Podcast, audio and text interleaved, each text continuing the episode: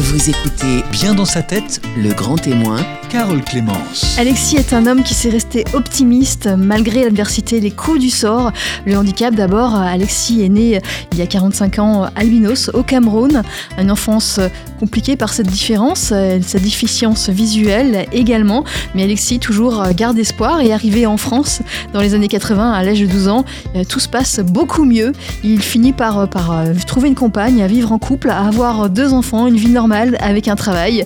Alexis, 13 ans plus tard, malheureusement, se sépare de sa compagne. C'est un véritable cauchemar, des relations très conflictuelles durant plusieurs années. Il ne voit plus ses enfants qui tournent mal. Mais Alexis, malgré la souffrance, tient le coup et parvient à ne pas tomber dans la dépression, à ne pas baisser les bras. Il lutte pour le bien de ses enfants. La garde du plus petit lui est finalement attribuée. Le plus petit va, mieux, donc avec son père. Et le plus grand va mal, il ne va plus à l'école. Alexis espère récupérer sa garde. Il est confiant, toujours confiant. Il garde espoir. Il nous le confie aujourd'hui sur Vivre Famille, notre grand témoin bien dans sa tête. Jusqu'à 10h, Bien dans sa tête, Le Grand Témoin Carole Clémence. Alexis, bonjour. Bonjour. Euh, Alexis, vous êtes né au Cameroun il y a 45 ans. Euh, vous êtes né dans une situation particulière. Vous êtes albinos. C'est une différence importante, importante au, au Cameroun. Oui, tout à fait, oui, exact. Parce que je suis euh, blanc parmi les noirs, en fait. Tout en étant noir de sang. Et ça, fait, ça change quoi? Bah, ce qui change, c'est que euh, mes frères et sœurs, comme la majorité de la population camerounaise et Afrique subsaharienne, sont noirs de peau. Et euh, moi, je devrais être noir comme eux, mais à cause d'un problème de pigmentation, je suis sorti blanc. Et euh, justement, euh, les conséquences de ça, c'est que bah, il y a des conséquences sociaux déjà. C'est-à-dire que beaucoup de gens sont rejetés, il y en a qui sont même tués, assassinés. Au Cameroun? Au Cameroun, oui, on en parle moins, mais ça existe, notamment dans le nord du Cameroun. Euh, et puis il y a ce problème de climat, parce que ma peau ne supporte pas la chaleur. Et puis euh, les albinos sont pour la plupart malvoyants. Je dis la plupart parce que quelques-uns voient et conduisent même, mais c'est très- ils sont très rares. Alors vous, vous êtes malvoyant. Moi, je suis malvoyant. En fait, il y a deux formes d'albinisme. L'albinisme oculocutané, c'est-à-dire qui touche la peau et les yeux. Et il y en a qui sont albinos que, de, que des yeux. C'est-à-dire qu'ils ont une peau normale. Quand ils sont noirs, ils ont, une peau noire. Quand ils sont blancs, ils ont la peau normale, mais c'est que les yeux qui, qui, qui voient mal. Mm. Mais quelques albinos voient bien quand même. Mais ils sont très, très, très peu. Euh, Pour parler de, de votre handicap visuel, vous êtes obligé de rapprocher très près un texte Tout à pour pouvoir fait. le Je, lire. vraiment, ouais, je, mon nez touche presque la feuille pour lire. un- tout à fait. Ou l'écran quand je lis euh, sur un écran d'ordinateur de téléphone. ouais. Et ça depuis la naissance, ça a toujours été le tout à cas? fait. Mais en fait, ma vue, c'est quand même un petit peu dégradé. Je voyais un petit peu mieux avant, mais c'est un petit peu dégradé. Alors pour euh, partir de votre enfance, est-ce que euh, quelle a été la réaction de vos parents lorsque vous êtes né euh, différent Mes parents, encore très bien. Enfin, un petit peu surpris parce que forcément, mais euh, sans, c'était pas négatif parce que l'albinisme, ils connaissent. Mais c'est vrai que quand, comme on peut pas voir l'albinisme dans le ventre de, l'enf- de, la, de la mère, donc forcément, on est un petit peu surpris, mais euh, ils ont très bien pris la chose. Problème. Vous avez été bien accueilli euh, euh, par votre famille, frères et sœurs, parents, etc. Mes parents, oui, pas de problème. Mes frères, sœurs, non, parce que je suis l'aîné, donc ils m'ont pas vu naître. C'est moi qui les ai vu naître. Par contre, euh, il y a quelques oncles, oui, qui, enfin, quelques personnes de ma famille qui n'ont pas été très, très heureux de voir un enfant avec la peau blanche. Parce que différent ou parce que la, la peau blanche, ça que rappelle quelque chose? différent Et parce que ils ont des vieilles croyances euh, ancestrales africaines qui disent que euh, la peau blanche euh, dans le noir n'est pas, pas positif. Donc, ils ont essayé de. Alors, apparemment, il y a un produit euh, végétal qu'on injecte dans, dans l'enfant lorsque le nombril est encore ouvert, ce qui, va, qui a pour but de teinter un petit peu la peau de la personne. Donc, du coup, euh, si on me l'avait fait, j'aurais eu une peau un petit peu métissée, en fait, et pas si claire. Ça fonctionne vraiment? Il paraît, je n'ai jamais vu personnellement, mais il paraît que oui. Il paraît Et- que oui. Donc vous avez été sauvé de cette euh, expérimentation, on peut dire J'étais ça? sauvé par ça parce que ma mère a clairement dit à ses oncles, etc., bah, faut toucher mon enfant, ça va pas se passer correctement, quoi. Elle a eu raison. Ah, bah oui, bien sûr. Alors votre enfance, comment s'est-elle passée? Euh, vous, À l'école, ça se passait bien? On vous Bah, regardait de travers? Non, non, enfin, euh, à l'école, non, parce qu'en fait, j'étais dans un milieu où les gens étaient un petit peu instruits. Donc, euh, j'ai pas trop de problème. Mais quelquefois, dans la rue, oui, dans le, je passais par exemple vers le- les coins où il y avait les marchés. Là, j'étais un petit peu embêté dans le quartier. Mais à l'école en tant que tel, non, non, non, on s'occupait très bien de moi. Et puis, euh, comme moi, je vivais avec mes grands-parents au départ, mon grand-père était super connu.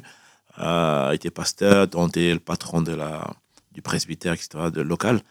Et du coup, à l'école, bah, on mettait mon banc devant, vu que je voyais pas très bien, on mettait mon banc vraiment sous le tableau. Et euh, on m'aidait au maximum, en fait. Il n'y avait jamais de remarques ou d'insultes particulières euh, liées, liées à votre Euh, différence? avec mes camarades, non, jamais, non. Jamais, j'ai pas, j'ai pas connu ça. Vraiment, jamais. Euh, mais en ville, oui, je croisais des gens un petit peu malveillants, etc. Mais Qu'est-ce qu'on qu'est-ce qu'on disait? Qu'est-ce que vous entendiez? Bah, il y a un terme euh, au Cameroun qui s'appelle Ngengeru, en fait. C'est euh, le mot péjoratif pour désigner albinos, en fait. C'est une forme d'insulte, en gros. Il y a un mot particulier pour désigner. Ouais, ça, au Cameroun, ça s'appelle Ontingengeru, en fait. Donc j'entends des choses comme ça. Et euh, bon, on me bousculait un petit peu, mais pour me taquiner, en fait, pour voir comment je réagissais. Mais euh, il y en a qui me demandaient mes cheveux ou mes ongles, parce qu'apparemment, euh, les cheveux d'albinos ou les ongles d'albinos auraient des, théra- des, des vertus thérapeutiques. Ça peut faire gagner des élections à quelqu'un, ça peut faire prospérer votre commerce, enfin, des, des inepties de ce genre-là. Euh, croyance en, en sorcellerie Ah, qui. Tout à fait, très accru, très euh, prononcé, ouais. Et c'est toujours le cas au Cameroun. C'est, pire que- qu'avant ou est-ce que vous le savez? Comment? C'est pire que lorsque vous êtes né ou, ou Hmm. ça s'arrange un peu? Bah, ça s'arrange. Je ne crois pas que ça s'arrange vraiment en fait, parce que euh, à chaque fois que j'y vais, je sais pas si c'est un hasard, à chaque fois que j'y vais, il y a à peu près des, il y a des élections là-bas. Et chaque en période d'élection, on me dit toujours évite de rester dehors longtemps, tout seul le, soir, parce que voilà. Et je sais que non, non, je pense que ça existe toujours, ça existe toujours. Alors peut-être moins qu'avant, je ne sais pas parce que je n'y vis pas vraiment. Mais le peu de fois que j'y vais, je sais par exemple que pour la petite histoire, j'ai une euh, cousine qui est coiffeuse et elle me dit un jour. Ne viens jamais te coiffer les cheveux chez moi parce qu'il y a une dame qui est venue me voir. Elle m'a dit euh, il y a un jeune albinos qui vient dans, ton salon. Est-ce que des fois tu lui coupes les cheveux? Et la dame dit euh, ma cousine dit non, jamais. Elle dit pourquoi? C'est parce que j'aimerais bien, si jamais tu as ces cheveux, tu me les donnes. J'ai des, trucs à faire avec, des talismans et compagnie. Et donc, euh, elle m'a dit si tu veux que je te coupe les cheveux, ce sera à la maison, mais pas dans mon salon. Quoi. Donc, il y a quand même des problèmes. ouais. Et vous avez des craintes quand, quand vous êtes là-bas? Vous vous sentez euh, une menace ou? Euh, Un petit peu, oui, mais je me dis, voilà, si je me mets à avoir peur de tout, enfin, à à m'arrêter de vivre de tout, c'est pas. Mais sinon, oui, j'ai un petit peu peur quand même, ouais. Mm. J'avoue. J'avoue, j'ai un petit peu peur. À certains, à certains endroits, en tout cas, le soir. Comme, plus comme je suis malvoyant. euh, que dans la journée, je me, je me balade normalement, j'ai pas trop de soucis. Mais c'est vrai que le soir, c'est un peu embêtant. Et vous connaissiez quand vous, dans votre enfance des, personnes, d'autres personnes albinos? Euh, oui, oui, oui, je, je connaissais. J'avais un, un prof, enfin un maître, en CE2, quand j'étais encore au Cameroun, bah, il avait trois ou quatre enfants albinos. Oui, oui, euh, c'était une famille, grosso modo, d'albinos, en fait, là-bas. Oui, oui, j'en connaissais, oui. Est-ce qu'on a les mêmes, euh, les mêmes chances de réussir lorsqu'on est albinos en- au Cameroun que, que les autres enfants? Bien sûr que non. Bien sûr que non, parce que, comme je dis, euh, il y a euh, le système social qui n'est pas bon pour nous, on nous rejette pas mal, mais euh, tout va dépendre maintenant de là où vous êtes et quelle est votre famille. Parce que, comme je dis toujours, euh, vous pouvez avoir des problèmes dehors, mais quand votre famille vous respecte et vous entoure, c'est pas, ça se passe très bien. Moi, personnellement, j'ai pas eu beaucoup de problèmes dans le sens où, à l'école, je vous dis, j'étais dans une école où étaient plutôt corrects, instruits. C'est une école catholique, enfin, protestante, c'est un truc religieux donc. Et ça allait, vraiment ça allait. Et on s'occupait de moi correctement aussi. Est-ce que c'est parce que mon grand-père avec qui j'habitais à l'époque était euh, le patron de l'endroit? Je sais pas. Mais, euh, mais euh, non, on n'avait pas de problème. Vous avez entendu dire que d'autres personnes, d'autres enfants albinos, par exemple, avaient subi des, des, des, des violences? Oui, bien sûr, bien sûr. Et encore une fois, ça, dans les coins un petit peu reculés, oui, bien sûr, bien sûr. Des fois, on les cache dans les maisons pour pas qu'on les voit. C'est-à-dire que des fois, vous pouvez fréquenter une maison, une famille pendant un moment. Et au bout d'un temps, vous vous rendez compte qu'au fond, fond de, dans des villages, en fond, fond d'une cuisine euh, obscure, il y a quelqu'un au fond. Et euh, quand vous vous rapprochez, vous voyez quelqu'un, un petit albinos, ou alors un handicapé euh, quelconque. Parce que bah, c'est pas bon qu'on sache qu'il y a un handicapé dans la famille. quoi. Et un albinos, comme je vous dis, ça, ça sort du lot. On n'est pas noir, on est bizarre, on est, on est un fantôme, etc. Après, ça va dépendre des régions. Sais que dans la région de Bamileke, par exemple, le- l'ouest du Cameroun, les albinos sont très, très vénérés, en fait. Et par contre, dans le nord, euh, pas beaucoup. C'est pour ça que dans le nord, vous ne verrez pas souvent des albinos là-bas. Et parce que, comme j'ai entendu dire, hein, il y a.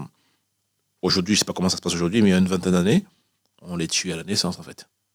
Et si vous voyez un jeune albinos dans le nord, c'est que ils sont pas nordistes. En fait, ils sont, viennent, sont, ce sont des fonctionnaires qui ont été travaillés là-bas, etc. Mais euh, C'est systématique, on tuait les enfants. apparemment, systématiquement, il y a 20 ans, 25 ans, on les tuait à la naissance. oui. Pourquoi? Parce que ça portait malheur, parce que... Parce que, oui, parce que ouais, pour eux, c'est le démon, c'est le diable. c'est voilà. Alors que dans l'ouest du Cameroun, on les vénère plutôt. Quand on a un enfant albinos dans, dans l'ouest du Cameroun, c'est c'est un- c'est une bénédiction. Et, et vous, vous êtes de l'ouest du Cameroun? Non, je suis du sud du Cameroun. Donc c'est encore différent. Euh, c'est encore différent, mais bon, il y a, y, a, y, a, comment dire, il y a moins de problèmes que dans le nord, mais il y a quand même des, quand même des problèmes. Alors, on va pas venir euh, vous agresser physiquement, mais on va vous demander vos cheveux, parce qu'on est persuadé qu'avec vos cheveux, on peut faire quelque chose, on peut vous donner un peu de sang. Euh, je sais qu'on m'a demandé du sang un petit un moment, parce que euh, la dame voulait donner du sang à son, sa fille qui devait passer le bac. Apparemment, le, sang dans du stylo, ça va faire. Et comme je lui ai dit, mais tu sais, si ta fille n'a pas appris, a pris ses cours, je peux donner tout mon sang. hein. C'est ça, c'est pas ça qui va faire venir le, le cours dans sa tête. Mais bon, ils ont des croyances comme ça, on peut pas. C'est, c'est, c'est, c'est des vieux clichés, mais qui sont durs à partir, quoi. Et qui perdure, et qui Qui perdure. perdurent, voilà. Qui perdurent. Bah, Einstein les disait, hein, certains clichés sont beaucoup plus durs à casser que l'atome. Justement, c'est ça. Alors vous parliez du, du handicap, est-ce qu'une personne albinos est considérée comme handicapée? Euh, alors, on est considéré comme, ouais, comme des, des, des étrangerités, en fait. Oui, bien sûr, ouais, comme handicapés, oui, bien sûr, parce qu'il y, a quand même- y a quand même des structures qui sont là pour, euh, pour aider les albinos à s'en sortir, bien sûr. Donc, ça veut dire qu'on sait que ce sont des gens à part, on sait que ce sont des gens qui voient pas très bien, ce sont des gens qui ont des problèmes au soleil. Alors, euh, on essaie quand même de, faire des, des- de monter des associations. Moi, par exemple, je suis dans deux associations. Une qui s'appelle Jeune Espoir, qui est une association française des albinos, et une qui s'appelle Anida, qui est plutôt tendue vers euh, l'Afrique, parce que euh, en Afrique, on est moins bien lotis. hein. On a, vous voyez, a- le cancer de la peau se développe beaucoup plus chez les albinos africains que les albinos européens. Moi, j'ai pas de problème, parce que voilà, je viens d'Europe depuis très longtemps, je suis acclimaté euh, ici. Euh, sinon, j'ai pas mal de, connaissances, voire des amis qui, sont, qui ont beaucoup vécu là-bas, qui sont venus ici avec des cancers de la peau qu'on a réussi à sauver par rapport à l'association. Les albinos sont parfois dans des familles plutôt pauvres, donc ils n'ont même pas de quoi acheter des vêtements à longue manche, pas de chapeau, pas de casquette. Ils sont en manches courtes, ils sont en short, ils sont en babouche. Babouche, c'est des espèces de tongs en fait. Donc ils sont mal protégés. Et euh, rapidement, ils attrapent le cancer de la peau et si mal soignés, ils peuvent en mourir. Alors votre famille est partie en France, euh, vous aviez 12 ans à À l'époque. peu près, oui. Euh, Qu'est-ce qui s'est passé? Bah, en fait, c'est simple. Euh, moi, j'étais prédestiné, enfin, entre parenthèses, à venir en Europe. Mon, mon grand-père, qui était mon père adoptif en même temps, avait des amis ici et euh, il voulait m'envoyer chez des amis à lui, soit à l'est de la France, il y avait un pasteur là-bas qui était son ami, parce que mon grand-père était pasteur, ou en Allemagne, ou en Suisse, je crois. Et euh, au dernier moment, mon père était affecté ici, parce que mon père est diplomate en fait, c'est un militaire, c'est un attaché militaire. Il a été affecté ici, bah, c'est par le biais du travail de mon père qu'on est venu ici. Voilà, donc vous débarquez euh, euh, en 1985, vous avez 12 ans. Euh, comment avez-vous vécu les choses, l'arrivée en France? Bah, je suis arrivé en France, c'était terrible parce que j'ai quitté Yaoundé avec quelque chose comme 25-26 degrés. J'ai arrivé à Paris et il neige. Le 27 décembre 2000, euh, 1985. Et c'était terrible. Bon, avec mes frères et sœurs qui, qui sont nés là-bas, on est sortis de l'avion rapidement. Parce que, bon, on croisait la neige pour la première fois, mais on n'a pas eu peur en fait. Contrairement à notre mère qui, dès qu'elle a sorti la tête de l'avion, elle est retournée à l'intérieur parce que elle a eu très très froid, elle n'a pas supporté le froid en fait. Et euh, pour moi, c'est très bien parce que je vivais, euh, ma peau supportait beaucoup plus le froid que, que la- la- le soleil. Donc, j'ai pas eu de problème en fait pour m'intégrer en fait. Hmm. et, et vos frères et sœurs, ça a été plus dur peut-être? Pareil, ils ont, pareil, ils ont pas eu de problème. Vous savez, les enfants, c'est, ça n'a pas froid en fait. Ils ont tout de suite voulu, voulu jouer avec la neige et mon père a dit non, non, attendez, là, vous n'avez pas des gants, ne commencez pas. à- Voilà. Parce qu'on voyait la neige à la télévision. Et euh, on n'avait jamais touché ça de, de près en fait. Et, c'est comment du coup? La Comment? neige, c'est comment? Non, mais à neige, voilà, c'était froid. C'est, de la chose qu'on a remarqué, c'était très froid et voilà, ça nous a pas dérangé en fait. hein. Malgré qu'on nous a dit attendez les gants, nous on a commencé quand même à toucher la neige avec les mains. Et euh, non, c'était, c'était vraiment intéressant. On s'est très très rapidement euh, habitué au système, au système européen, français. Acclimaté. Euh, Alexis, on continue à parler de, de votre vie, de votre parcours. Juste après une pause musicale, vous êtes no- notre grand témoin mis dans sa tête aujourd'hui sur Vivre FM. Jusqu'à 10h, Bien dans sa tête, le grand témoin Carole Clémence. Alexis Mendomo, Eman, vous êtes notre grand témoin mis dans sa tête aujourd'hui sur Vivre FM. Vous nous racontez votre vie. Euh, Vous êtes arrivé en France à l'âge de 12 ans en 1985. Vous veniez du Cameroun et euh, donc vous arrivez en France le 27 décembre 1985. Il neige. Euh, C'est une joie pour vous? Oui, tout à fait, ouais, c'est ça. Et c'est une joie. Et vous découvrez qu'en France, ça se passe mieux qu'en Afrique, puisque vous êtes moins différent, vous, l'albinos, qu'en Afrique, au Cameroun. Exactement. Je suis blanc comme les blancs. Hein, même couleur, il n'y a pas de souci. Et euh, pire, le- quand je dis aux gens que je suis camerounais, ils ne me croyaient pas, en fait. Ils me disent, mais non, tu dois être allemand, suédois, je ne sais pas quoi. À C'est cause de vrai ma blondeur. Oui, oui, bien sûr. À cause de ma blondeur. D'ailleurs, euh, par rapport à ça, j'ai rencontré beaucoup de gens qui étaient euh, plutôt très racistes. Et quand je leur disais que j'étais noir, ils me disaient, ah bon, c'est pas possible. Ben oui. Et- mais ils me croyaient vraiment pas, en fait. Il a fallu que je leur montre mes parents, etc. On m'a dit, non, non, tu étais adopté, etc. J'ai dit, ok, d'accord. Je sais pas quoi vous dire de plus, hein, mais je suis camerounais. Donc vous étiez bien accueillis par, par Oui, les oui, Blancs, les Français blancs, mieux que vos frères et sœurs, peut-être? Euh, non, ils n'ont pas eu de problème non plus. Hein. Enfin, j'ai pas senti qu'ils avaient des problèmes. Mais euh, parce qu'on est, on est, on a atterri d'abord dans le 16e, après on est arrivé dans le 18e. Non, honnêtement, non. Honnêtement, non. Je n'ai pas eu l'impression que j'avais des problèmes parce qu'ils j'ai été très jeune. Donc voilà, moi, je, suis l'aîné. J'étais déjà au collège. Mais euh, mes, mes frères, ça était maternel. Peut-être celui qui me suivait en CP ou C1, je ne sais plus exactement. Et euh, non, non, non. Donc il n'y a pas eu de problème. Non, non, pas du tout. On n'a pas eu de problème d'intégration. et la communauté noire, euh, ici en France, elle, elle est, elle est comment vis-à-vis des albinos Alors, euh, c'est quasiment le même. Hein. C'est quasiment les mêmes parce que, La même qu'en Afrique voilà, pour moi, c'est les mêmes parce que, voilà, je je dirais même que j'ai eu plus de problèmes avec des Noirs ici, Oui. personnellement, qu'en Afrique. J'ai eu plus de problèmes ici avec. ouais, c'est tout à fait vrai. C'est-à-dire comment on vous traite? Bah, on me regarde mal, on me dit, euh, déjà mon trait d'albinos, là, c'est pas, c'est pas un guinguero, comme on dit au Cameroun, le sobriquet camerounais, c'est clairement albinos, euh, voilà. Je, je- il se met devant moi, il commence à, parce que j'ai un nystagmus, en fait, il commence à faire le signe du, enfin, imiter le nystagmus, des choses comme ça. Et, euh, et ça, c'est les noirs. C'est pas les blancs, c'est pas les chinois, c'est les noirs. Ce sont les, les plus intolérants. Tout à fait, tout à fait. vrai. Vraiment, c'est, l'intolérance l'intolérance noire, je l'ai plus vécu ici que, que là-bas. Et qui sont les plus intolérants Ce sont les Noirs qui ont, qui ont grandi en France ou ceux qui, qui arrivent d'Afrique? Vous voyez une Je ne sais pas d'où ils sortent, ceux-là, parce qu'en fait, je ne les fréquentais pas vraiment. Mais je savais que. Bah, je sais qu'il y, en a qui vivent ici, qui sont nés là-bas, qui sont venus ici très jeunes, ou alors qui sont nés ici. Mais euh, ceux que je fréquente, je n'ai pas remarqué de, de racisme euh, de leur part euh, à mon endroit. Par contre, ceux qui étaient racistes avec- moi, c'est des gens que je ne connaissais même pas, en fait. Oui, oui. Donc, je peux pas Vous l'expliquez comment? Bah, euh, je ne sais pas. Je ne sais pas l'expliquer. Je pense que euh, euh, il était quand, il était quand, ils- étaient chez eux là-bas, parce que je, je, crois pouvoir dire qu'ils qu'ils sont pas nés ici en fait. Je crois pouvoir le dire parce que ceux qui sont nés ici, ils ont un autre point de vue, une autre approche en fait de, de l'albinisme en fait. Ils ont une autre, euh, une autre approche. Mais ceux qui sont nés là-bas, à mon avis, oui, ils, sont, ils étaient déjà comme ça là-bas avec, avant de avant d'arriver ici, c'était déjà comme ça. C'était déjà anti-albinos, anti- anti-différence en fait. Donc à l'école, vous, vous entrez dans une nouvelle classe, vous parliez, vous parliez français au Oui, donc vous, vous avez, connaissez déjà la langue, il n'y a pas de souci. Mhm. Euh, comment ça se passe à l'école? Moi, ça se passe très bien, mais sauf qu'encore une fois, ce problème de vue, euh, comme je voulais pas qu'on remarque que j'étais malvoyant, je faisais comme tout le monde, je m'asseyais pas forcément au fond, mais au milieu de la classe, et je ne voyais pas au tableau, effectivement.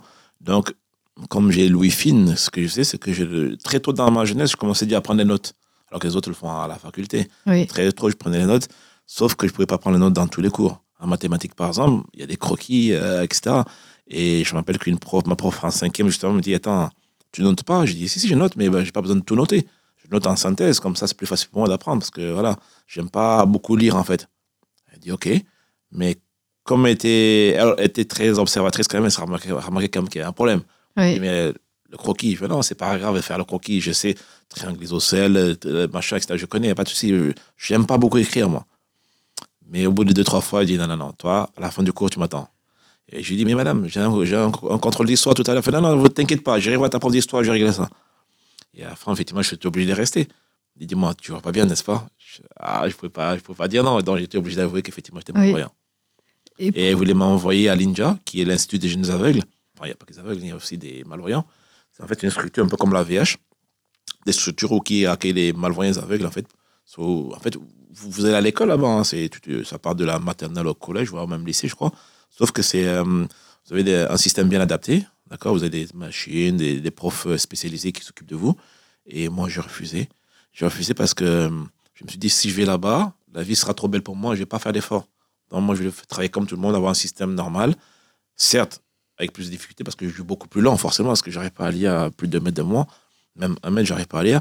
Mais au moins, je me débrouille comme je peux. C'est comme ça que je me suis débrouillé. Je suis resté dans un système classique. Je m'en suis plutôt bien sorti. Vous avez fait des études, vous avez eu votre bac Oui, j'ai eu mon bac. J'ai passé d'abord euh, mon brevet des collèges que je n'ai pas eu la première fois. La deuxième fois, j'ai eu. D'ailleurs, j'étais le, premier, le seul à l'avoir dans. Quand je l'ai repassé, j'ai eu la meilleure note du centre. Dans le 93, j'avais la meilleure note. J'avais près de 16 de moyenne et quelques. Après, je suis passé par un BEP. Parce qu'en fait, au départ, je voulais faire un physique-chimie. Mhm. Mais j'étais nul en maths. J'étais bon en physique, mais j'étais nul en maths. Donc, on voulait que je redouble. Mais comme je j'avais déjà redoublé ma, ma cinquième, donc j'allais avoir 16 ans, voire 17 ans. Donc, j'ai dû passer par un BEP avant de revenir dans un système classique pour, euh, euh, pour, euh, bah, pour passer mon bac, en fait. Et pourquoi vous aviez, vous aviez cette gêne de dire que vous étiez malvoyant? Parce que je qu'est-ce pas de moi, j'aime pas qu'on me prenne par pitié, parce qu'un jour, ce qui m'est arrivé, c'est que j'étais dans le train, enfin, dans le bus, je lisais un livre, forcément, je me rapprochais. Il y a une maman de 75 ans qui me dit Oh, toi, viens t'asseoir. Je dis, Non, ça va. Non, non, viens t'asseoir. Je dis, Pourquoi tu veux que je m'assoie Elle dit Non, je vois que tu es malvoyant, tu dois t'asseoir, sinon tu, tu auras des vertiges. Tu es albinos, n'est-ce pas? Je, Oui, mais bon, c'est pas grave. Prends ma place. Je dis Non, madame, vous avez, vous êtes, vous, vous- l'âge de ma, de ma mère ou de ma grand-mère? Et la dame s'est mise debout. On a fait peut-être euh, 20 minutes ensemble. Elle était debout. Et ça m'a choqué, quoi. Eh oui. Et ça m'a choqué. Il dit non, mais madame, asseyez-vous. Non, non, non. Je suis peut-être vieille, comme tu dis, je suis peut-être euh, ton arrière-grand-mère si tu veux, mais je peux pas accepter que toi tu es malvoyant. Moi, je suis assise, toi non? Donc, elle a fait le chemin debout avec moi. Parce que moi, j'ai pas voulu m'asseoir non plus. Donc, on a fait le chemin et depuis, j'ai dit non, non, non. Je fais donc tout pour qu'on ne remarque pas mon handicap, en fait. Vous voulez pas qu'on vous différencie des autres? Voilà, je peux comment différencier. Même s'il y en a qui, qui arrivent à le différencier, mais je préfère qu'on me différencie pas comme ça. Je vais être comme tout le monde, en fait. Même si je sais que quelque part, je suis pas tout à fait comme tout le monde. Euh, De toute façon, vo- votre, albin- votre albinisme vous, vous différencie de base des, des autres. Tout à fait, il me euh, différencier de base, mais beaucoup de gens ignorent ce que c'est que l'albinisme. Comme je disais, euh, bien souvent on prend pour un Suédois, comme un entier, au pire comme un entier, mais surtout pas comme un Africain camerounais. Bien souvent, quand je dis aux gens je suis camerounais, et le pire c'est que certains Africains même ne prennent pas pour un Camerounais, parce que je dis mais attendez, je suis quand même très négroïde, etc. Non, non, t'es pas, pas si négroïde que ça. Je dis ah bon, bah écoutez, moi, moi je trouve, je trouve que bien négroïde. C'est qu'à un moment donné, j'avais une touffe, euh, une grosse touffe de cheveux un peu bouclée. Peut-être pour ça, ils se sont, dit peut-être je suis allemand, suédois ou quoi, mais pas africain. Et du coup, quelque part, je jouais un peu sur le fait qu'on ne connaît pas l'albinisme, en fait. En même temps, je n'étais pas fier de moi parce que je me dis, mais on me prend pour celui que je ne suis pas. C'est-à-dire en français, en blanc. Pas en français, en blanc. Euh, je suis peut-être blanc de peau, mais je suis pas un sujet blanc, comme on dit médicalement. Et du coup, bah, Ça vous gênait qu'on vous prenne pour un blanc? Ça me gêne parce qu'en fait, euh, pas le fait, non pas que j'ai quelque chose contre le blanc, quoi que ce soit, ça, simplement que j'ai l'impression de profiter d'un système, euh, voilà, c'est-à-dire que les, les miens, entre parenthèses, qui sont comme moi, souffrent de la discrimination, et moi, j'ai pas de discrimination parce qu'on me confond, justement. Je préfère comprendre pour qui je suis, quitte à avoir des moqueries, ça fait jamais plaisir à quelqu'un de- de- d'être moqué. Mais euh, voilà, c'est au moins, moi, j'aime être vrai, j'aime pas être faux ou bien faire semblant. Mais vous avez vraiment réalisé, vous avez vraiment vu euh, des différences entre euh, vous, des, des différences de traitement pour vous et, et par exemple vos frères et sœurs qui ne sont pas albinos? Ah oui, bien sûr, bien sûr, mais pas que mes frères et sœurs, parce que comme je ne marche pas trop trop avec mes frères et sœurs, mais avec des, des amis noirs avec lesquels je suis, oui, bien sûr. Il m'est arrivé plusieurs fois, euh, quand on était plus jeune, on- souvent quand on est jeune, on fraude hein, dans le métro. hein. Mais on était une dizaine, des noirs, des arabes, des gens un peu teintés de peau, on les arrêtait tous, moi on me laissait passer. Plusieurs fois c'est arrivé. Une fois, il dit Attendez, pourquoi vous êtes en train d'embêter les gens? Allez, passe ton chemin, t'as un problème, passe. Au départ, il dit Mais qu'est-ce qui se passe? Ils n'ont pas, ils n'ont pas voulu m'expliquer, mais j'ai compris simplement j'ai la peau blanche. Donc la peau blanche, elle passe. Voilà. Et alors que j'ai escaladé comme tout le monde, hein. tous étaient mis sur le côté, pièce d'identité, pièce d'identité. Je m'attendais à ce qu'on me demande ma. Des fois même, c'est moi qui présentais ma pièce d'identité. Et Et euh, On ne voulait pas l'avoir. voulais pas l'avoir. Et pire, un jour, euh, j'ai eu un entretien de travail pour un stage avec un ami arabe, mais un arabe, arabe noir, un égyptien. Et euh, il avant moi à l'entretien. Même pas deux, trois minutes après, il était ressorti. Quand je rentre à mon tour, la, dame qui nous a reçus me dit, mais, ah, elle m'a fait, fait croire que nous, des, gens comme ça, on n'en veut pas. Dis, des gens comment, madame Comme lui, vous voyez, il est noir, il est arabe, etc. Il est noir. Je dis, attends, madame, euh, je suis là devant vous. Hein.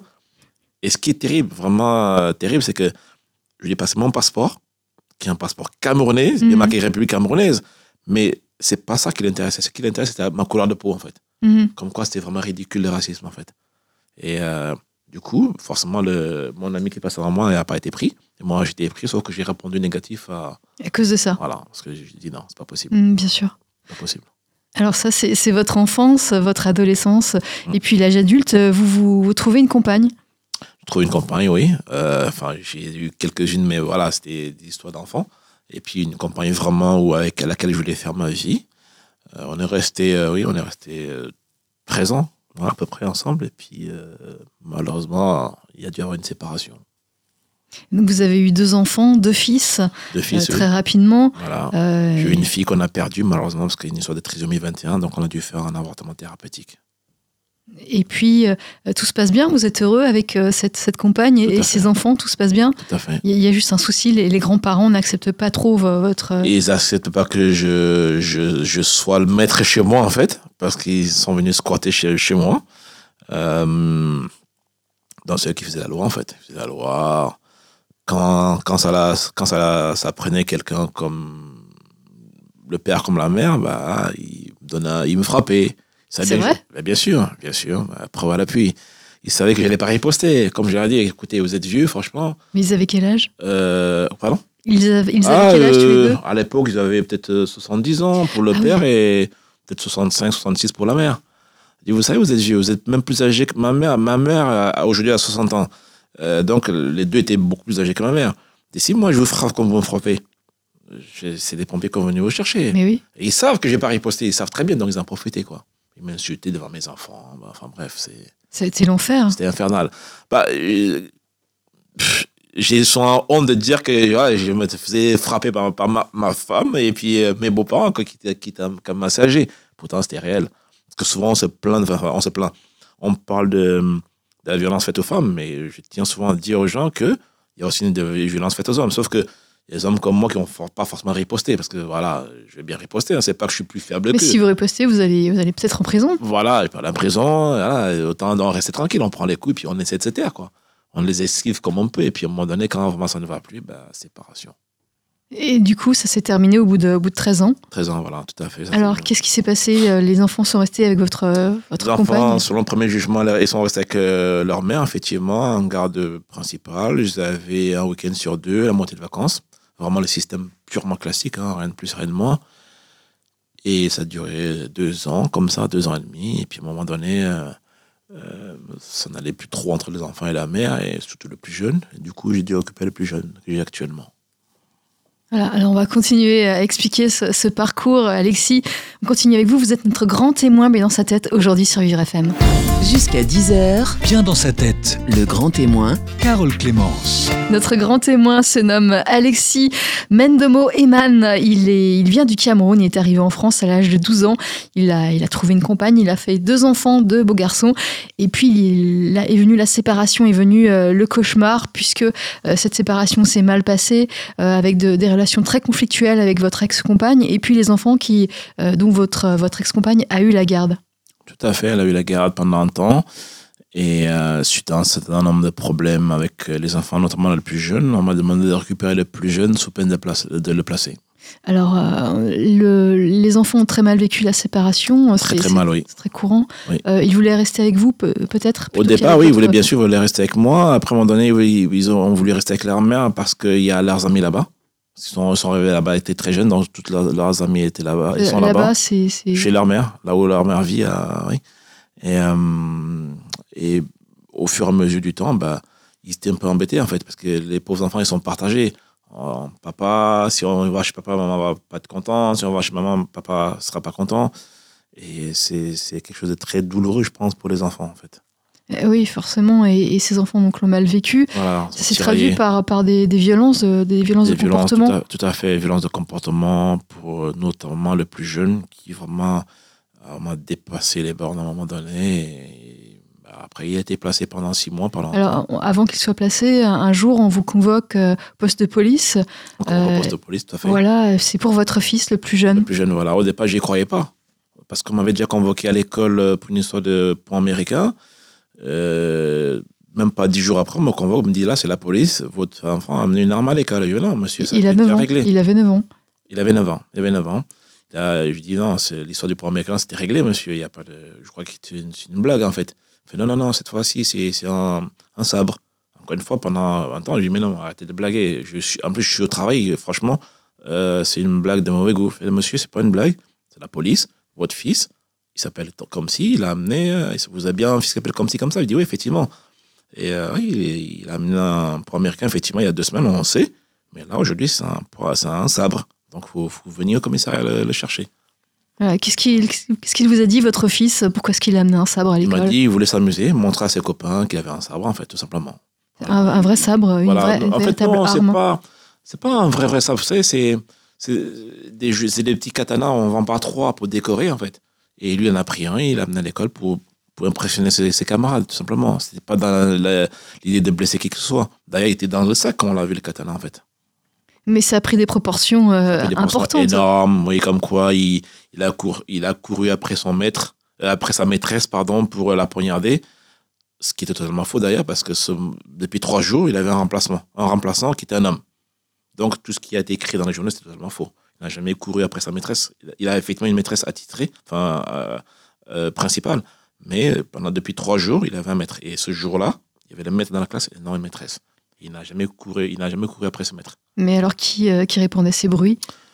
C'est bien la question que je me suis posée. Est-ce que c'est l'école? Parce que c'est pas ce commissariat, c'est pas ce- chez le au Parisien. J'ai dû appeler le Parisien pour démentir certains propos.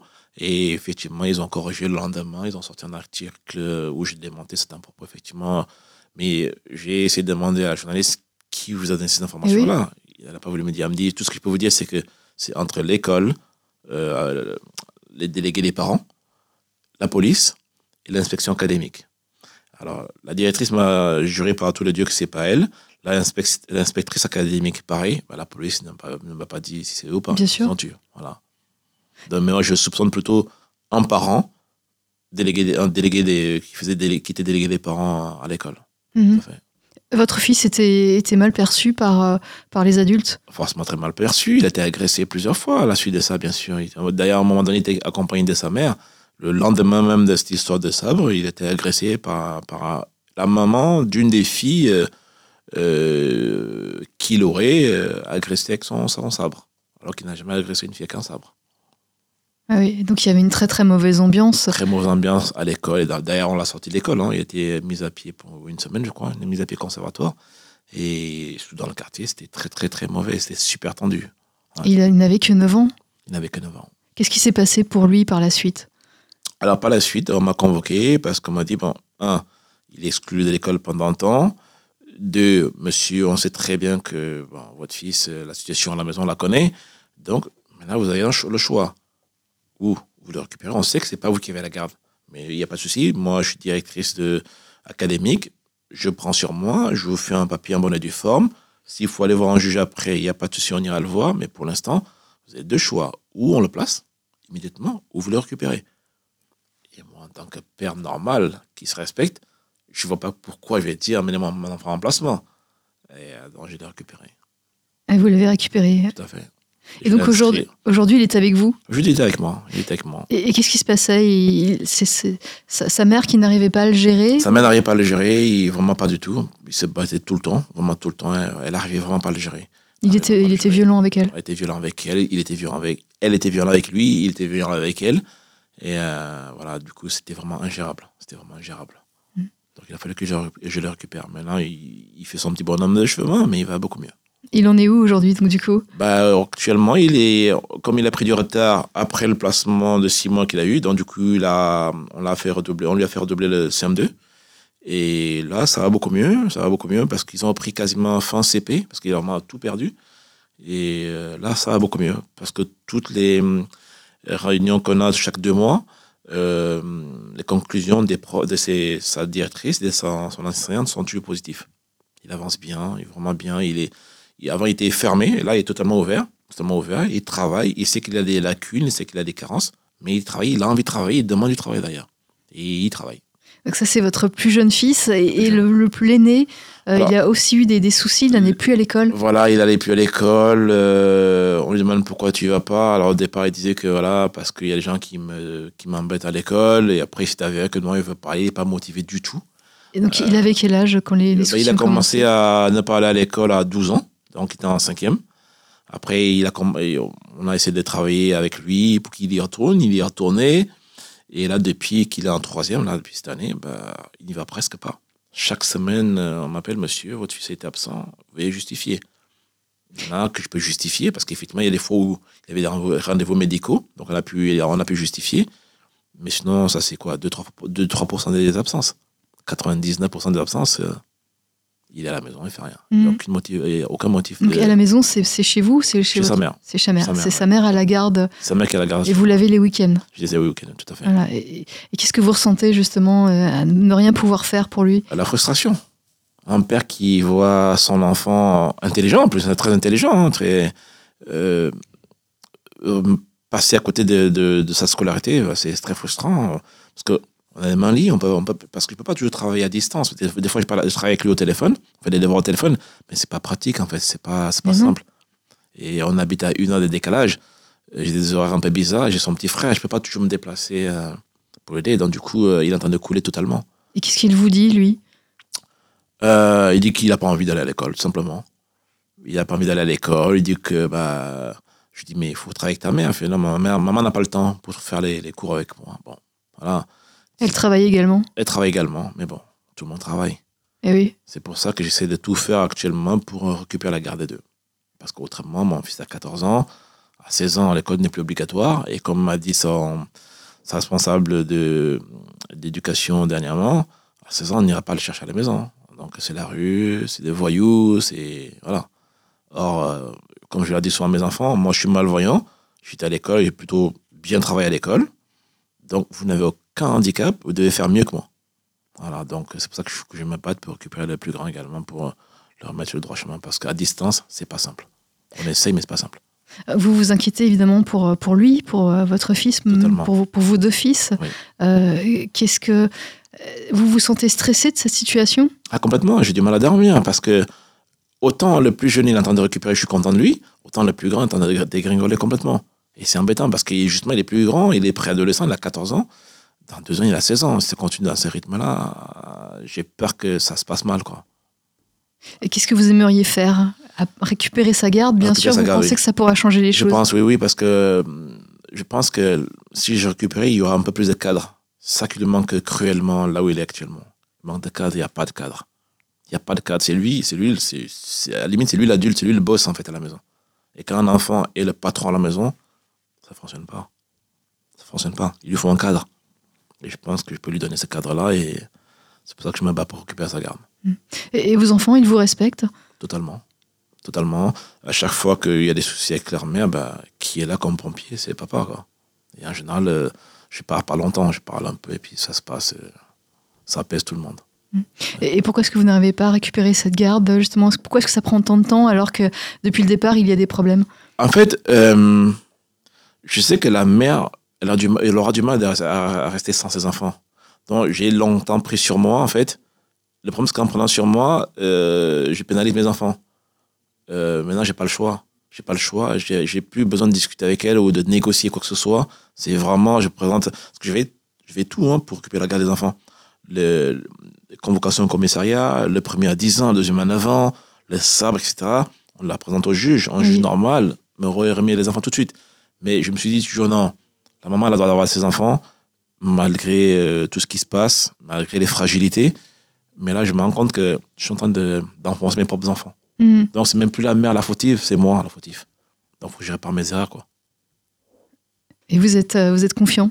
Je suis confiant, oui, je, je suis confiant. Ça fait mal, en fait.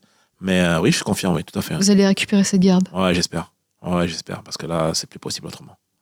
Et Comment vous faites pour, euh, pour tenir le coup? Vous avez eu des. des euh, vous avez- vous n'avez pas eu une vie facile, vous avez hein, le handicap, la, la malvoyance depuis la naissance, vous êtes albinos aussi. Euh, vous avez émigré, donc c'est pas forcément facile aussi, Ah, il va falloir lutter. Euh, comment vous faites euh, au jour le jour pour, euh, pour tenir le coup? Alors, euh, j'ai une famille qui est très superbe, qui me soutient derrière et qui me dit c'est c'est c'est vraiment ce qu'il faut quoi. Quand votre famille vous soutient derrière, vous arrivez à n'importe quoi dehors, mais vous revenez euh, chez vous, ça va très bien. Donc il y a la famille qui est là. Je suis assez croyant aussi, ça ça ça ça, m'aide beaucoup. Et euh, et je fais du sport. Ça aide aussi. Je fais beaucoup de sport, bah, ça décompresse bien sûr. Ça décompresse, ouais, bien sûr, ça, aide beaucoup. Donc ma famille, Dieu le sport. Et qu'est-ce que vous vous dites euh, Mais c'est ça, me, ça me tombe encore dessus, j'en, j'en peux plus, j'en ai marre. Ah oui, là, mais des fois, j'ai, craque. Hein. Comme là, par exemple, C'est, difficile. ouais, c'est difficile, mais euh, ça, je pense que ça va aller. Je pense que ça va aller. Vraiment, je pense que ça va aller. ouais. Je, pense- je suis confiant. Mais c'est vrai qu'on voit ces enfants, euh, on a envie de voir ces enfants heureux. Ils sont heureux, ils vivent bien, ils sont en bonne santé. Mais en même temps, on sent que psychologiquement, ils sont embêtés, en fait. Ils sont embêtés. Mais ouais, non, mais ça va aller. Je pense que ça va aller. Alexis, il est temps de conclure cette émission, le, le mot de la fin. Bah, euh, je suis toujours plein d'espoir, moi. hein. Mon père m'a appris à être toujours positif, ne jamais, euh, euh, ne jamais désespérer, en fait. Quelle que soit la situation, tu vas être positif parce que si on désespère, ça ne va pas. Donc voilà, mon mot de la fin, c'est rester positif. Ça va aller. Ça va aller, on vous le souhaite Alexis, merci à vous. Vous étiez notre grand témoin mais dans sa tête aujourd'hui sur Vivre FM.